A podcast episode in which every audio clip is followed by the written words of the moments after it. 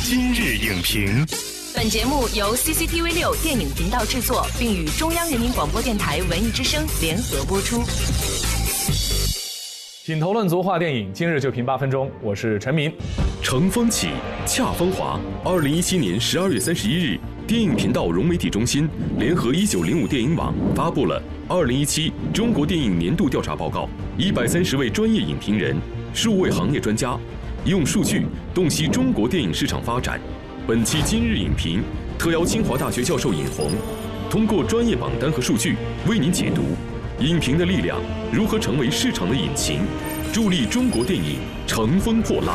欢迎尹红老师做客今日影评。主持人好，观众朋友好。这一次的二零一七中国电影年度调查报告可以说是规模非常庞大，数据的权威性、专家影评人的实名票选发声，从多维度为我们展示了二零一七中国电影的成绩单。那么，在我们评价或者说解析这张成绩单之前，您先来评价一下这一次的调查报告，您觉得它在此时此刻出现的意义、作用或者影响？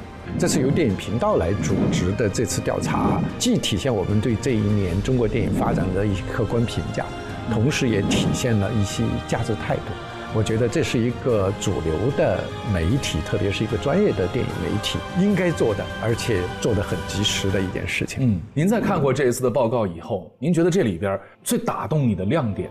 或者说最有价值的篇章在哪里？呃，因为这里面呃它的内容很多，有很多客观的数据。我想这些数据对整个产业和行业一定会起到一些参考的作用。但这次比较有特点的，我觉得是有推出了一个影评人口碑榜，一百三十位影评人。对对对，我觉得它可能更多的体现了行业内的一些专业人的一些眼光判断，他会更看重。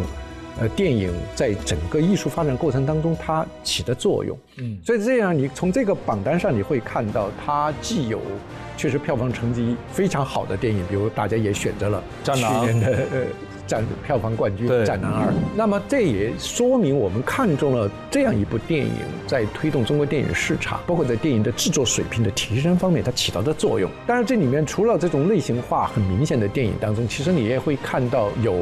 呃，很多很多，可能我们看起来比较小众的电影，里面可能最典型的就是不成问题的问题。但是为什么这次大家会选它？还是认为它体现了电影人的艺术探索，而且他敢用黑白的色彩来拍摄，而且敢于去挖掘人的内心。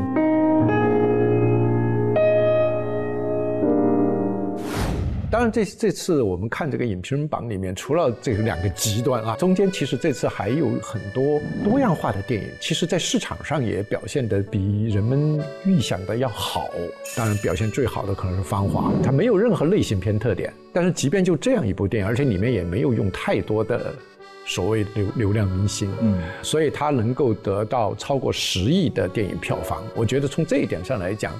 可以看出我们这个社会对呃文艺电影的一些接受。其实这里面还有一些，比如像《冈仁波齐》这样的电影，估计过去一开始从创作者到制片人都预期它的票房都是千万以下的。《冈仁波齐》真的是一部最能够说明口碑，也就是说影评影响力的一部电影。因为这部电影可以说在它首映的时候开始，这个从评论家、专业人士。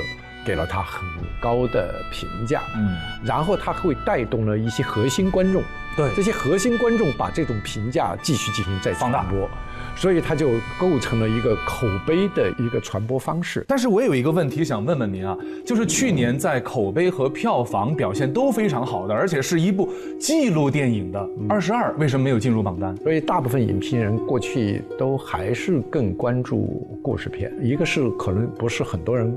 接触到看到这个电影，还有一个呢，就可能还是跟大家觉得我们更愿意去选常规的我们故事片道路上的呃作品，可能就会造成这种螺旋的现象。其实我觉得它也是特别值得提到的一个现象，算是一个榜外电影。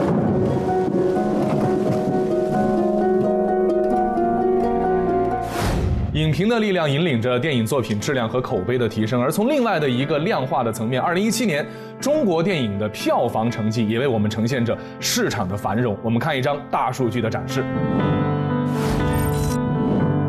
那么从这张数据图的显示，您觉得二零一七年中国电影票房能够告诉我们哪些信息呢？我觉得其实二零一七就是非常。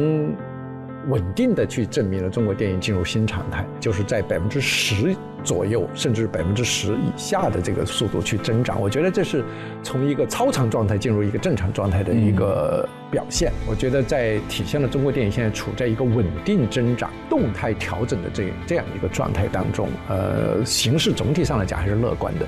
呃，这一年呃五百五十亿人民币的。票房规模的话，大概已经接近了北美市场的百分之八十左右啊。这样，我们还有两三年左右的时间，可能能够超越。北美这个全球的第一大电影市场，嗯，可以看得出来，这一份报告在岁末年初的时候，一个特殊的时节和大家见面，为大家梳理了整个一年当中中国电影发展的态势。您从这个榜单当中看到的影评的力量又是什么？因为影评可以说，呃，在整个电影发展的过程当中，越来越成为整个电影发展的一个重要的环节。这你会发现，如果我们整理一下这一个年度的中国电影的。发展状况的时候，你会发现影评人所创造的概念、所提供的一些观点，其实在整个过程当中是产生过重要影响的。我们都会发现，影评人有时候也会成为热点现象，走出了象牙。对，它对市场有影响。越是在这种时候，影评越有力量的时候，当然我们也会面临另外一个问题，就是影评的坚守，如何善用这个力量？我们有什么样的标准？我们能不能够坚持这样的标准？我们能不能够真正尊重我们影评的在这个行业当中的地位和尊严？我觉得这可能就是未来我们影评人要面临的新的考验和挑战。感谢尹红老师对这份报告的专业点评和分析。二零一七中国电影年度调查报告如同中国电影的一次年终述职。二零一七年是充满着中国电影人汗水和成绩的一年，而这一份满意的答卷呢，是另外一个高的起点。激励着我们再次出发，带着动力和新的目标，在二零一八年的电影市场上再次驰骋，再次紧握电影的力量、影评的力量，继续助力中国电影走向新的高阶。这份报告除了对电影市场进行总结，同时也用关键词提取出二零一七年最值得关注的行业现象。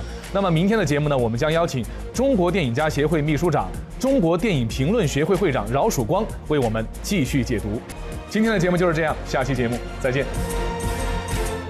本栏目视频内容，请关注 CCTV 六电影频道，周一到周五每晚十点档《今日影评》。